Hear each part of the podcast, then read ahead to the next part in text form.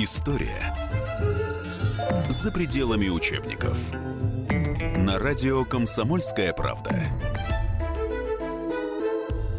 Здравствуйте, уважаемые радиослушатели «Комсомольской правды». Это программа «История за пределами учебников». В студии обозреватель Александр Гришин и сегодняшний наш гость а, – бывший а, старший следователь по особо важным делам Генеральной прокуратуры а, России – Э, такую должность он занимал в 93 году э, Леонид Георгиевич Прошкин.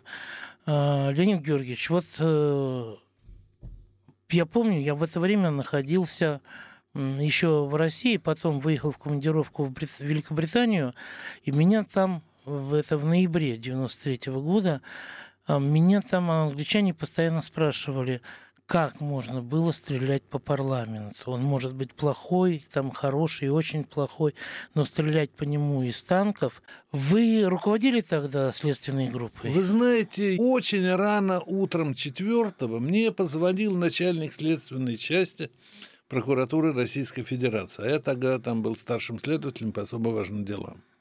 И он попросил меня приехать.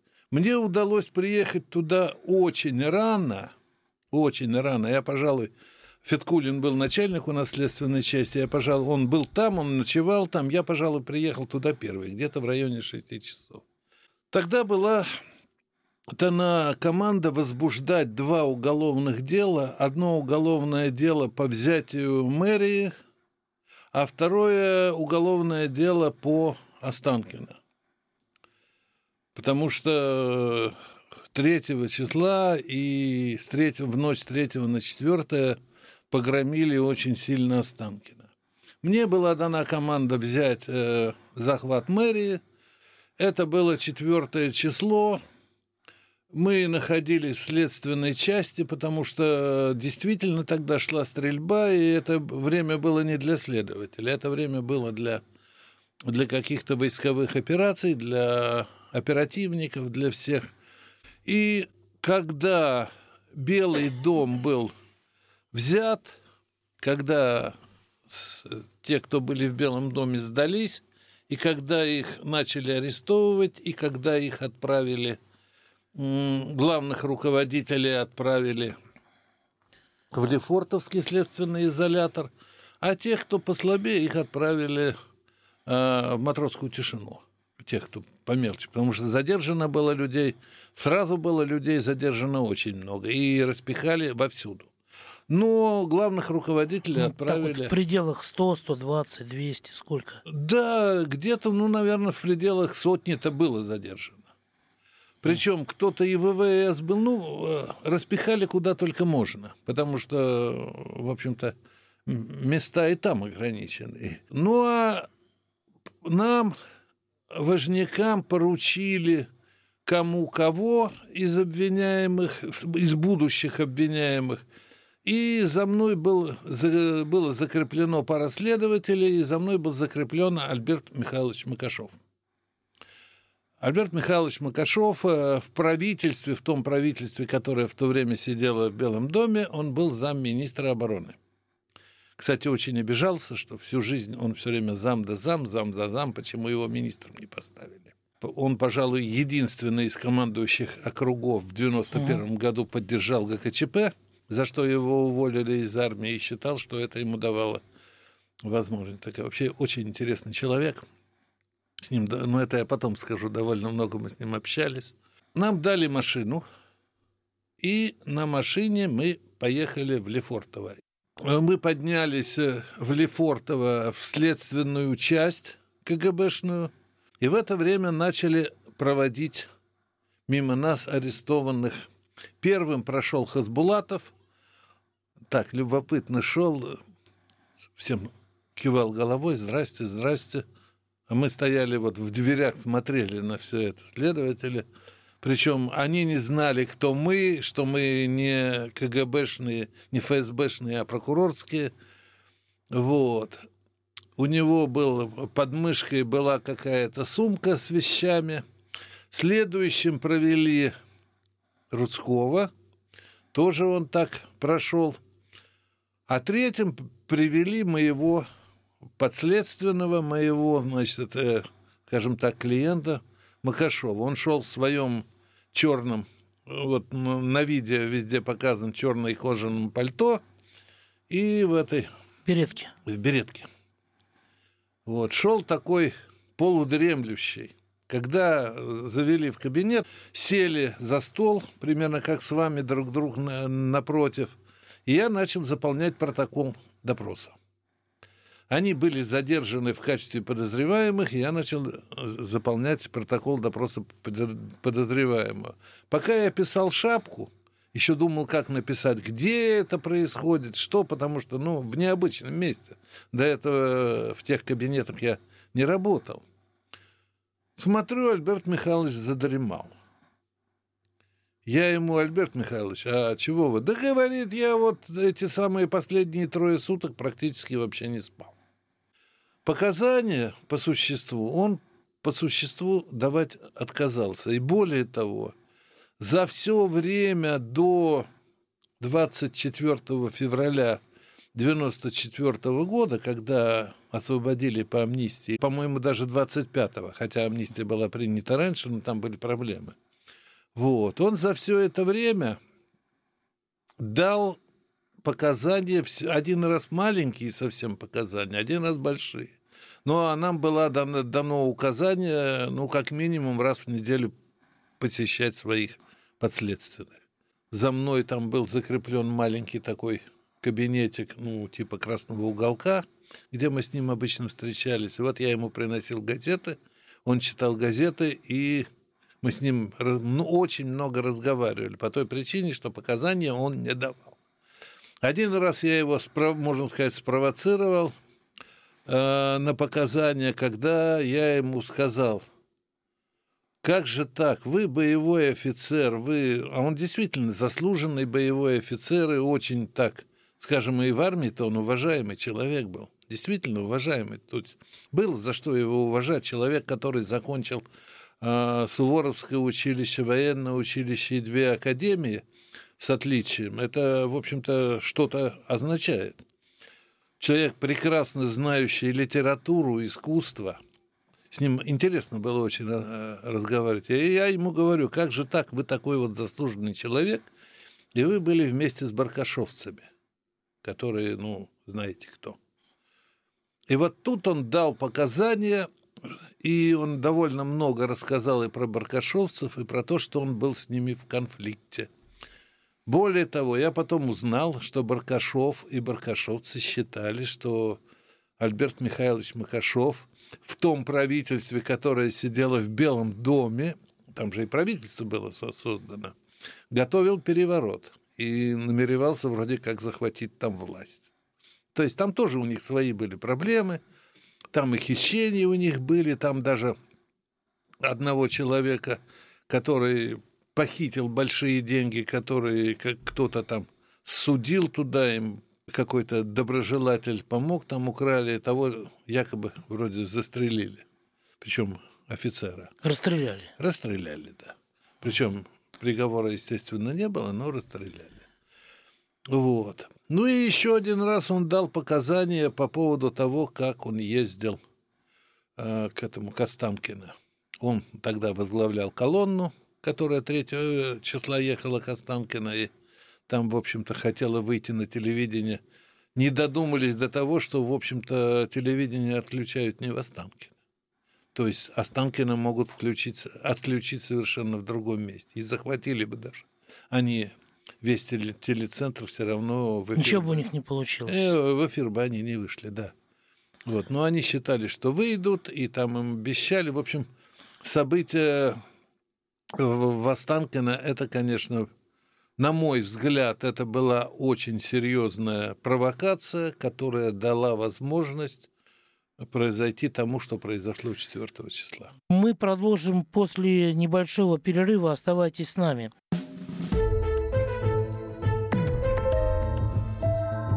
История за пределами учебников. Каждый вторник – с 10 утра по московскому времени в программе «Главное вовремя» садово-огородные советы в прямом эфире. Про все, что э, зеленое, скажем так, хочу, чтобы радиослушатели задавали свои вопросы.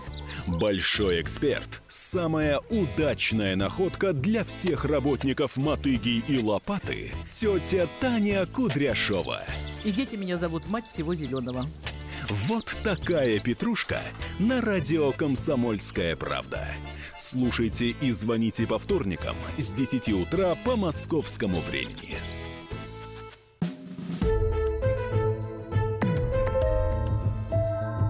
История за пределами учебников. На радио «Комсомольская правда».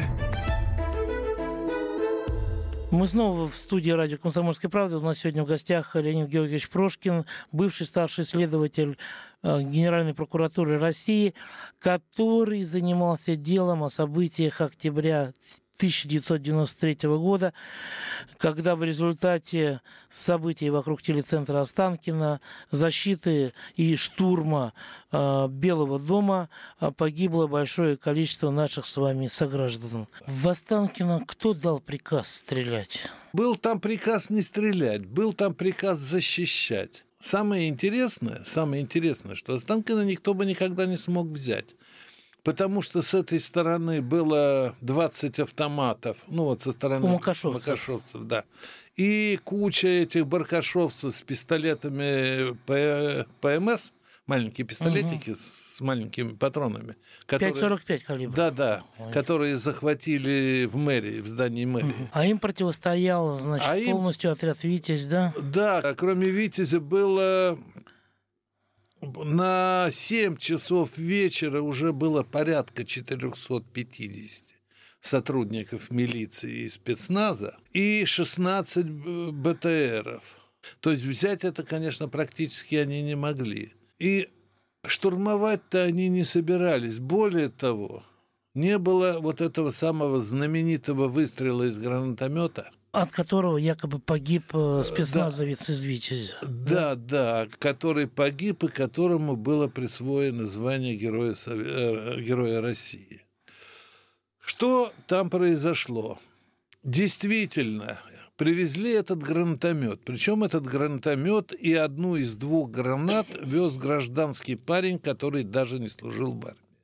Мы его нашли, и все он пытался, вот когда там уже началась буча, и практически они уже собирались думали, Это что... вот когда они машину пустили таранить. Да, да таранили ворота. машину.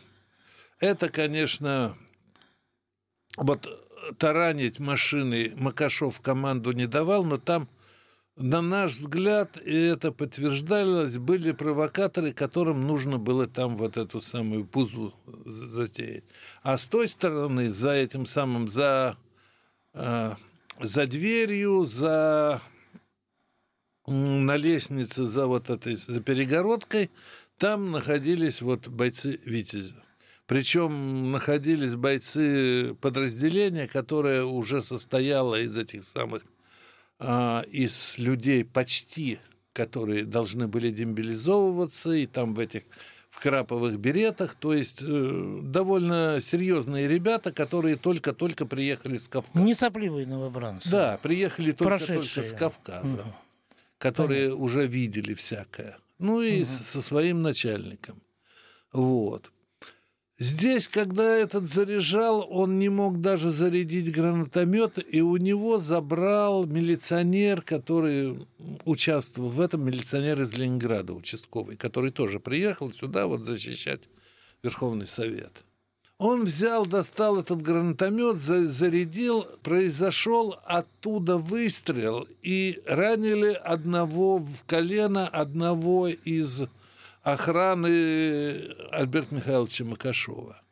Его начали оттаскивать. В это время, в это время раздался взрыв. И все сочли, что это произошел выстрел из гранатомета.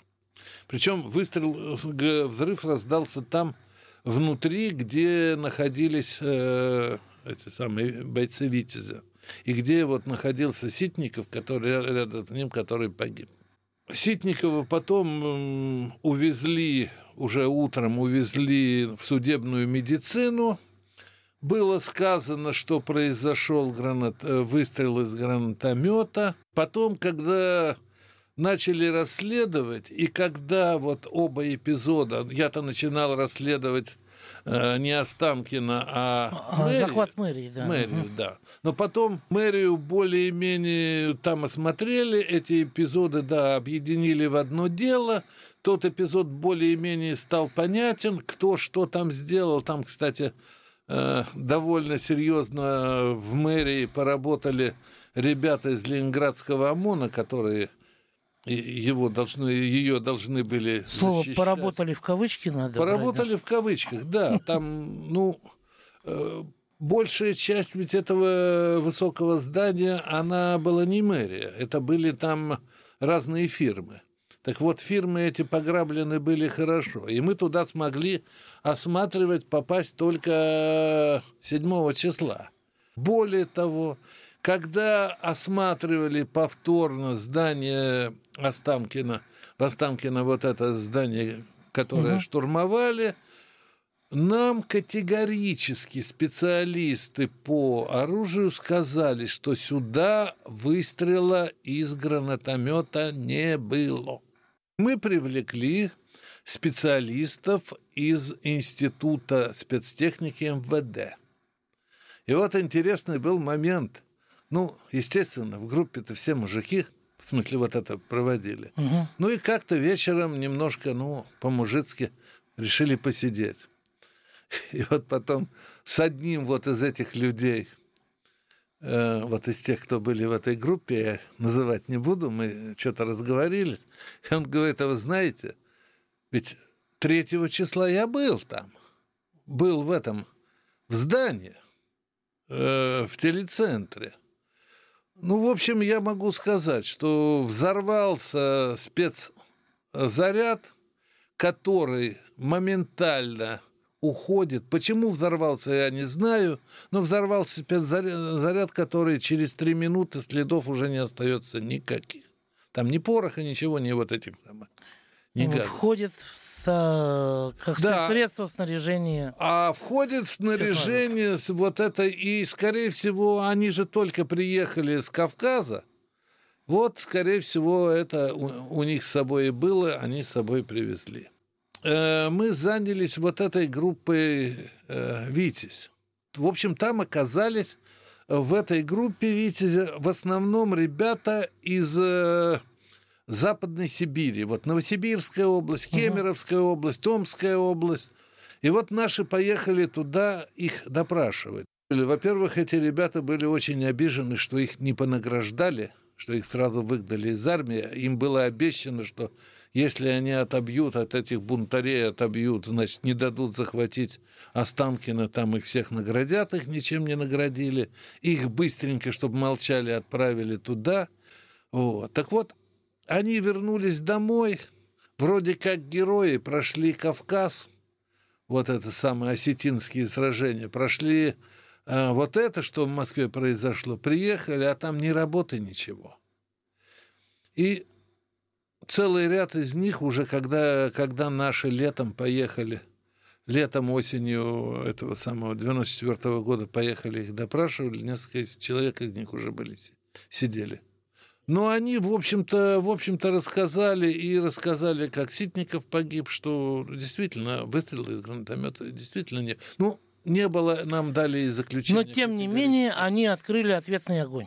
Правильно? Да, но, но они открыли... Как, который ответный, не, непонятно ответ на что. Им была дана команда, но опять-таки, опять-таки интересно. Туда был отправлен командовать всем этим вот хозяйством защиты Останкина э, главный кадровик внутренних, внутренних войск. И Могли бы еще начальник столового обеспечения. Совершенно верно. И там, конечно, был бардак, и... но стрельба была ужасная. Там действительно была ужасная стрельба.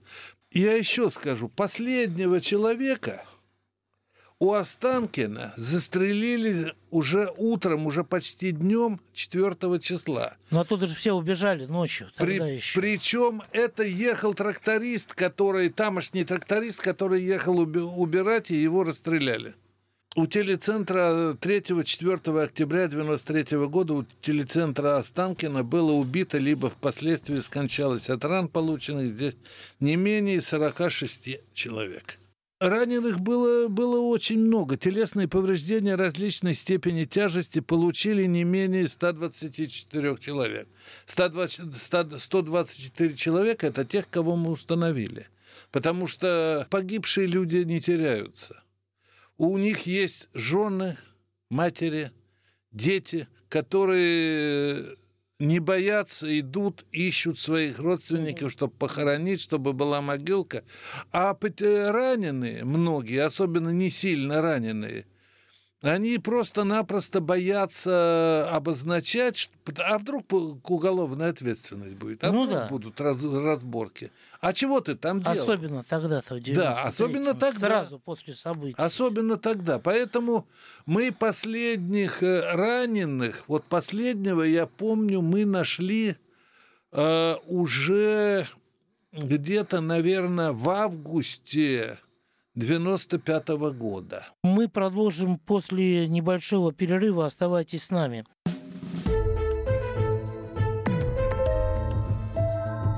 История за пределами учебников. Товарищ адвокат! Адвокат! Спокойно, спокойно. Народного адвоката Леонида Альшанского хватит на всех. Юридические консультации в прямом эфире. Слушайте и звоните по субботам с 16 часов по московскому времени.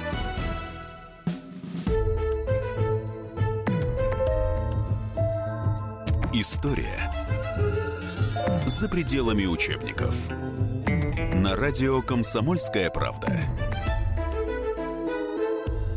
Мы снова в студии радио «Комсомольская правда». У нас сегодня в гостях Леонид Георгиевич Прошкин, бывший старший следователь э, Генеральной прокуратуры России, который занимался делом о событиях октября 1993 года, когда в результате событий вокруг телецентра Останкина, защиты и штурма э, Белого дома э, погибло большое количество наших с вами сограждан. Общее число. Общее число, число да. жертв. Более какое, того, какое оно? Вот я могу сказать, сказать. 4 октября во время подготовки к штурму Дома Советов, во время штурма и непосредственно после него погибло либо скончалось от ран, то есть там, вот, у Белого угу. дома, не менее 74 человек. Телесные повреждения различной степени тяжести получили не менее 172 человек. Кроме того, еще порядка 22-24 человек погибли в городе. Потому что в городе тоже там стреляли время от времени, там стреляли время от времени.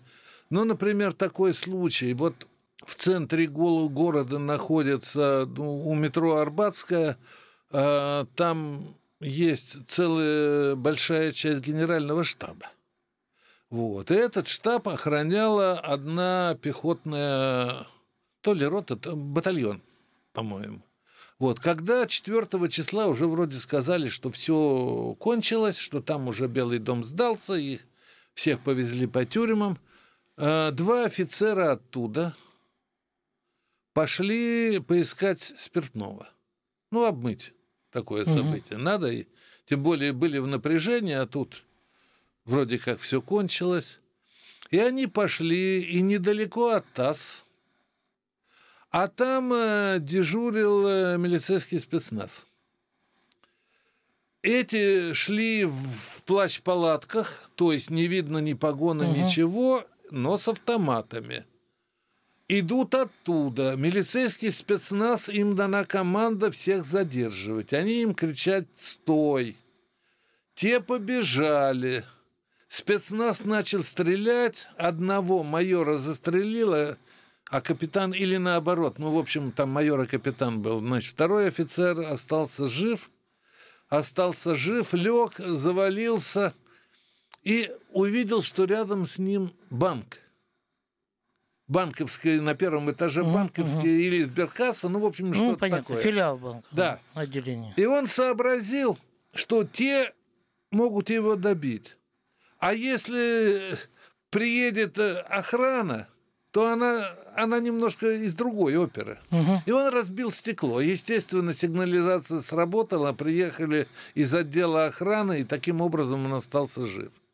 Вот по этому эпизоду, ну, те эпизоды, которые были вот э, така, такого рода стрельба, не связанная непосредственно с событиями, это было все передано в военную прокуратуру, она занималась, расследовала это.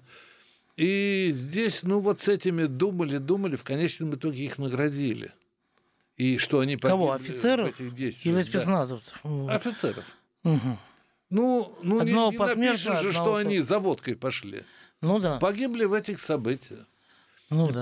И Тут, тут были еще случаи. Там вот когда дивизия Дзержинского, вот там эти самые, она успела повоевать и с Кантемировской дивизией, и с Таманской И с Там- дивизией, и с парашютно-десантным. Так там, там даже та- там и БТРы горели, там и, в общем, награжденные есть, и там даже герои есть России. Там два героя по Ну ито- да. итогам. И с той, и с так той. сказать. Нет, по итогам событий, я имею в виду. По а, итогам событий... по- Командир подразделения Витязя а, получил Героя России, по-моему, который а, Да, да, да. телецентр оборонял, что называется. Ну, командир его этот самый Ситников получил. Ну и там по- получили во- возле возле, Возле. Белого дома тоже получили, да? да, М. возле Белого дома. Вот.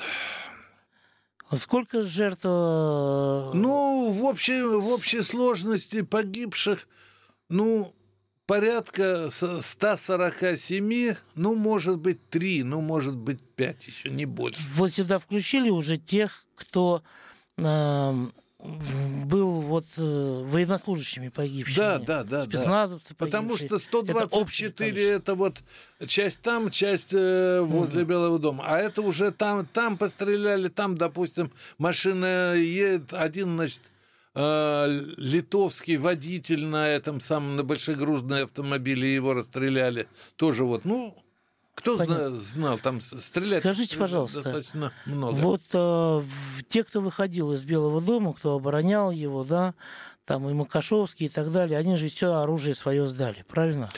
Вы знаете, они...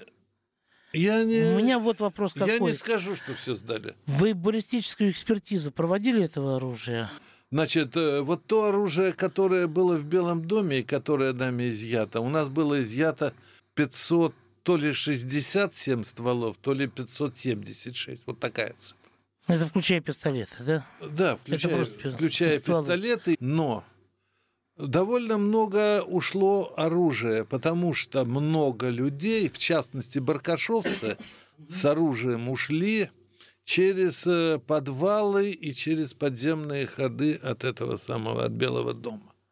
Кроме того, долгое время оружие, которое было, ну, его можно было по номерам, допустим, а- отсчитать. потому- Проследить. проследить, да, потому что захватили все оружие. Оружия много было в этом самом Верховном Совете, э, в милиции и в охране. Там действительно много оружия Мгм. было. Много было проследить. Один из этих автоматов э, пострелял в Белоруссии, убил трех человек там. Это и привлекали. Это был командир группы, которая была прикомандирована к Макашову. Он уехал туда с автоматом. Вот, но большое количество оружия потом в течение нескольких лет стреляло по России. И когда, захва... когда все эти расследования происходили, это уже не я расследовал, но я знаю, что очень много Цепочка оружия продали военные. Те, кто Мгм. захватили. Когда был взят э, здание Верховного Совета, э, до 13 числа, до 13 октября оно было под юрисдикцией э, Московского округа внутренних войск. И, насколько рассказывают, оттуда вывезли столько много всего. Потому что те арестанты говорят, вот это арестанты. Это вот эти самые защитники растащили. До защитников на выходе так шмонали, что, в общем-то, они ничего вынести не смогли. Но там ушли телевизоры, компьютеры, телефоны. Там ушло неимоверно большое количество, потому что ну, да, понятно. военные автобусы... Все в сумке у Хасбулатова, что называется, который держал под рукой. История за пределами учебников. На радио «Комсомольская правда». Насколько я в курсе, если имеется труп с огнестрелом, да, а, и особенно если, так сказать, там в нем пуля есть, да, проводится баллистическая экспертиза да. всегда. Да. В том числе вот та часть оружия, которая а, была изъята у защитников Белого дома. Проводилась ли экспертиза? Проводилась. Определили ли, что кто-то Я... из него был убит? Вот самое интересное, что из того оружия практически ни одного трупа не было. Раненые были, трупов не было. Из оружия, которое было из Белого дома. Но оружие, которое было у второй стороны, у правительственной стороны, мы хотели проводить на нас, а в то время был юбилей дивизии Дзержинского. Угу.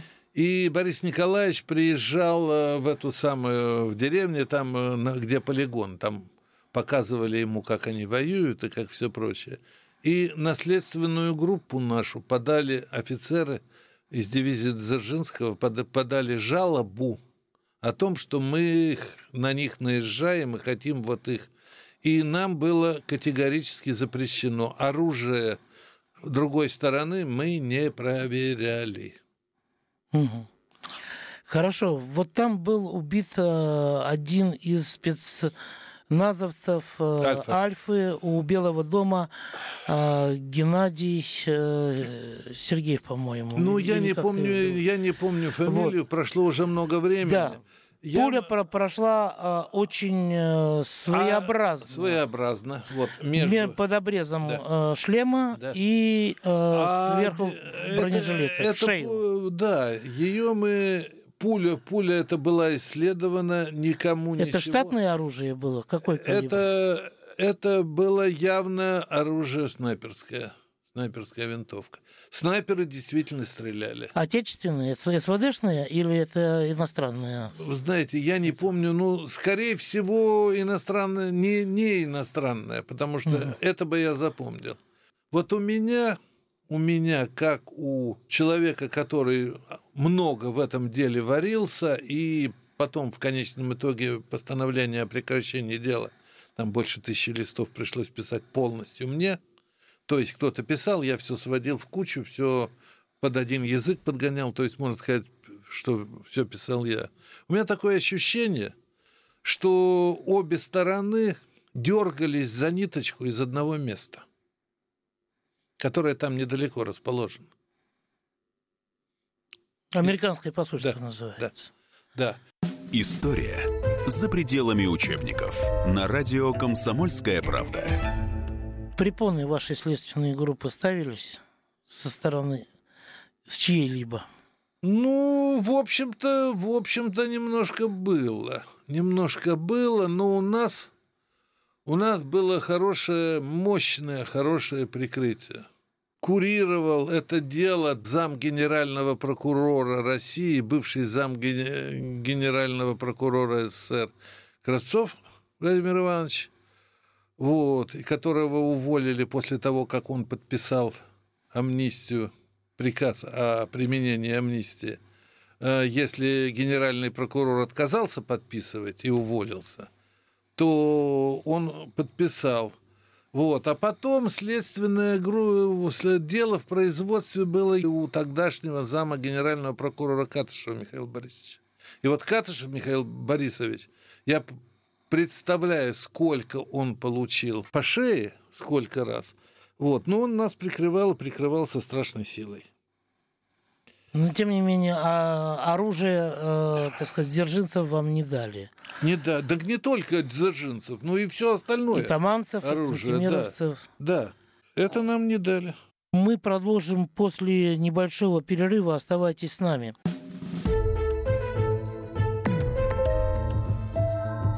История за пределами учебников. Британские ученые доказали, у тех, кто слушает подзарядку, в два раза медленнее садится телефон. Утреннее шоу «Подзарядка» с Вероникой Борисенковой и Сергеем Красновым слушайте по будням с 7 до 11 утра по московскому времени.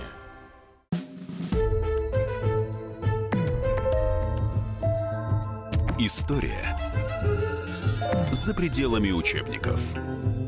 На радио «Комсомольская правда».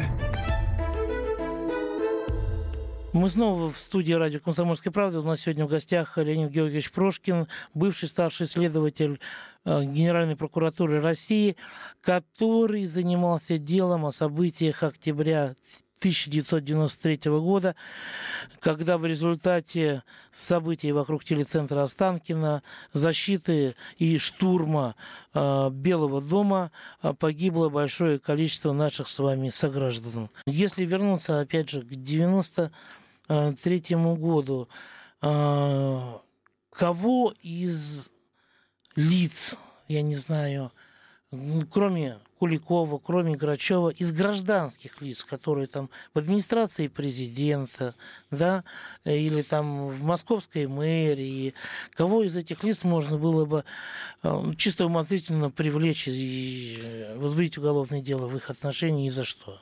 Амнистия она была удобна для всех, потому что перед амнистией мы подошли в ходе следствия, и это материалы дела, слава богу, есть. Это всегда можно. И историки когда-то это поднимут. Мы подошли к такому моменту, когда нужно было, чтобы вот эти, которые сидят, чтобы законно сидели, нужно было и с той стороны садить. Мы подошли к этому моменту. И подошли очень серьезно. Я недаром говорю о Куликове. Я недаром говорю об этом самом, о, о Витязе, особенно о герое России, которого по существу-то, в общем-то, вот его совершенно однозначно было бы за что. Но, понимаете, тут еще есть такой вот, вообще, наверное, страшный момент. Я вот допрашивал маму одного парня, который погиб, молодой парень, защитник Белого дома. Она мне чего сказала? Он у меня был, я его привела в 91 году туда, и я же его привела в 93 году. И он там погиб. В 91-м она его приводила 16-летним, а здесь уже 18-летним погиб. И вот очень много вот из этих погибших, из этих погибших, это люди, которые даже вообще и не учат. Это много зевак, много вот этих... Под шофе, которые... Под шофе, которые особенно возле Останкина. Там же ехали в этих машинах, вон видео, там песни пели. Параллельно едут БТРы, Витязи, они перемахиваются, там улыбаются друг другу там перекликиваются, а потом... потом а вот через там... три часа там или четыре, да? Да, там началась вот эта самая... Одни стреляют других. Од... Одни стреляют других. А другим-то, может быть, они бы, другие бы тоже стреляли, а им стрелять-то не, нечего было. Но вместе с тем там откуда-то появилось и то, что макашовцы не везли с собой, это точно. Откуда-то появились как, как-то эти самые бутылки с коктейлем Молотова. И там же пытались поджечь здание. То есть кому-то это было нужно. Причем у Макашова перед тем, как э, брали мэрию, он Рудскому отказался. Он говорил, не надо этого делать, не надо. Рудской дал ему команду. Мэрию захватили очень быстро. А вот когда они захватили... Это им это вслужило в голову, голову, да. Есть такая интересная запись, где Альберт Михайлович стоит с рацией. Первый, первый, я девятый. Первый, первый, я девятый. Мэрию взяли, дай мне немножко, пойду брать или Кремль, или Останкино. Дай мне немножко людей. Это он, э, видимо, с Хасбулатовым разговаривает. И вот они на Кремль, естественно, не поехали, их повели туда. Так вот, когда они туда ехали, остановить эту колонну было элементарно. С другой стороны, когда приехали туда тоже, вначале подъехали к одному зданию, потом перетянули к другому, сказали, что включат, что дадут, потом сказали, что нужно ждать, потом вот это началась вот эта долбежка. То есть, а почему он сразу уехал, как только началась стрельба, Макашов оттуда? А... Вот нет здесь в этом элемента, что он подставил просто людей. Нет, нет. Дело в том, что ему было сказано, что готовится взять... Э, Белый дом. Да. И он поехал туда его защищать. А он, он, угу. он, в общем-то, он был наиболее, наиболее такой вот человек, сведущий в обороне, среди всех, кто там был. Да, да, да. в войсковых и, операциях на земле. И у него, у него, я говорю, его эта группа. Поэтому нет, Альберт Михайлович, он в этом плане, я ему задавал этот вопрос, и ему, в общем-то, было этот вопрос, пожалуй, один из наиболее неприятных для него. Но он не подставил, и он не струсил. История за пределами учебников. На радио «Комсомольская правда». Прокуратура расследовала и ГКЧП-1, и вот это дело очень хорошо. И это для истории будет. И когда-то, когда посмотрят это дело в буду, эти дела в будущем, честно говоря, нам не будет стыдно за них. Они Оно... действительно расследованы хорошо. Оно э, не под грифом секретно это дело, нет? Чисто уголовные дела совершенно секретными бывают крайне редко. И бывают они, как правило, это когда один-два человека, там какие-нибудь шпионские операции, в данном случае засекречивают. Здесь были вот какие интересные вещи. Вот все время шла речь о большом количестве что там вывозили куда-то в парк, расстреливали, что там чуть ли не это самое не топили в этих самых. И когда была первая годовщина, там недалеко был э, вывес, вывешено списки погибших там, кто погиб. И там где-то было, наверное, человек под 300. Мы все эти списки, в смысле вот эти все перефотографировали, и почти всех людей, которые там были названы погибшими, мы их нашли живыми. Про одну девчонку писали в прессе с Ростовской области, то ли с Краснодарского края, она там была, что ее вроде как, когда поймали, изнасиловали и убили. Нашли ее совершенно нормальной, совершенно спокойной, живой, и, в общем-то, ну, никто ее, скажем так, не насиловал.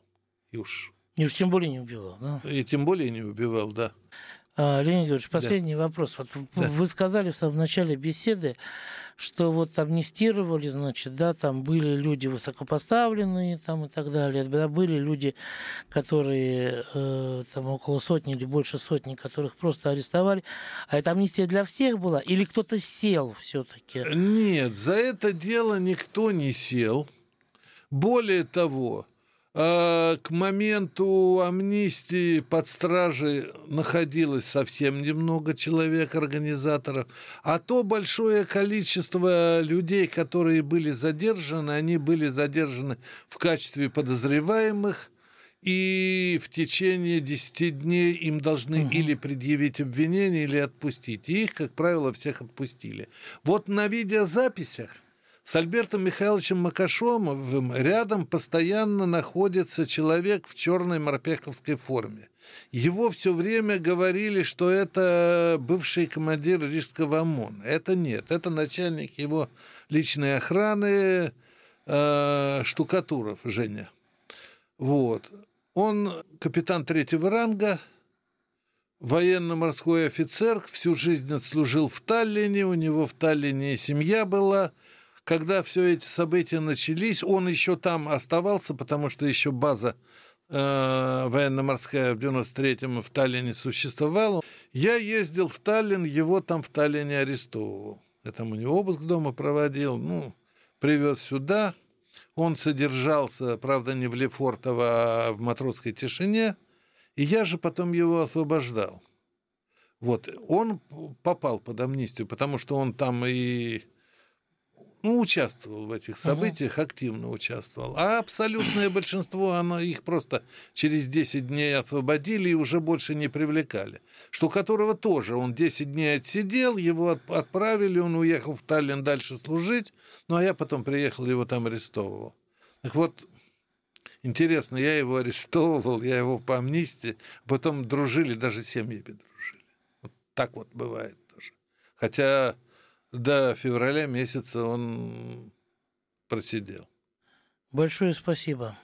У нас в гостях был сегодня Леонид Георгиевич Прошкин, который э, ну, вел, скажем так, следствие вместе с группой других э, следователей по делу о событиях октября 1993 года в нашей российской столице. Всего доброго.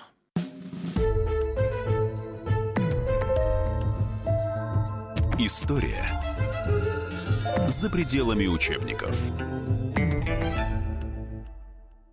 Значит, это тебя зовут Гаф. Меня. Не годится котенку иметь такое имя. А какое имя годится иметь котенку? Как назвать, чем кормить и с кем оставить во время отпуска. День открытых зверей на радио «Комсомольская правда». Каждую субботу 17.05 по Москве в эфире «Вот такая зверушка». Самая живая программа про братьев наших меньших. Советы ветеринара Ильи Середы. Не пропустите.